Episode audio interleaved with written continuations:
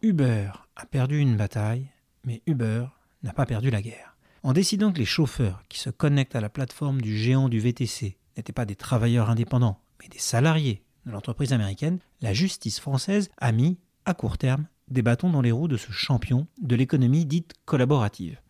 Mais à long terme, le revers sera peut-être coûteux, mais pas forcément mortel pour Uber. En déclarant que les chauffeurs de VTC ne jouissent que d'une indépendance fictive, la plus haute juridiction tricolore devrait donner naissance à une jurisprudence de nature à modifier les règles du jeu pour de nombreux acteurs de la nouvelle économie. Tous ceux dans le commerce, la restauration, l'événementiel, la livraison ou les services en général qui ont surfé sur le boom de l'auto-entrepreneuriat vont faire face à une nouvelle réalité. Il va devenir plus difficile pour eux de tenter de réduire leurs coûts et ceux de leurs clients en s'appuyant sur des prestataires low cost et précaires ne bénéficiant d'aucun droit ou presque. Les Uber, Deliveroo, Stuart, Brigade, StaffMe ou tant d'autres qui font de candidats au petit boulot ou au job d'étudiants des remplaçants d'anciens smicards en vendant le mythe de la flexibilité ou de la recherche d'une forme de liberté vont devoir s'atteler à la rédaction d'un pacte social plus respectueux.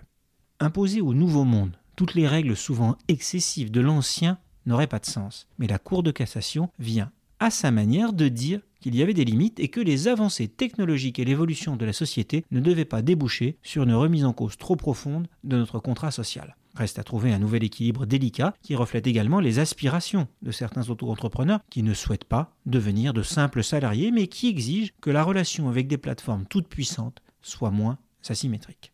Cowboy d'un Far West digital, les pionniers de la nouvelle économie sont partis à l'assaut du marché en profitant du vide juridique qui n'avait pas prévu leur développement ou en snobant des règles qu'ils trouvaient trop contraignantes et qu'ils pouvaient ignorer tant qu'ils étaient petits. Devenus des géants, ils sont rattrapés par le social et la fiscalité, y compris dans la Californie qui les a vus naître. De nouvelles contraintes vont s'imposer à eux, mais vont aussi créer des barrières à l'entrée. Les acteurs ayant atteint la taille critique pourront s'adapter, mais cela bloquera aussi potentiellement l'émergence de nouveaux concurrents. Uber n'aura donc peut-être pas tout perdu. Retrouvez tous les podcasts des échos sur votre application de podcast préférée ou sur leséchos.fr.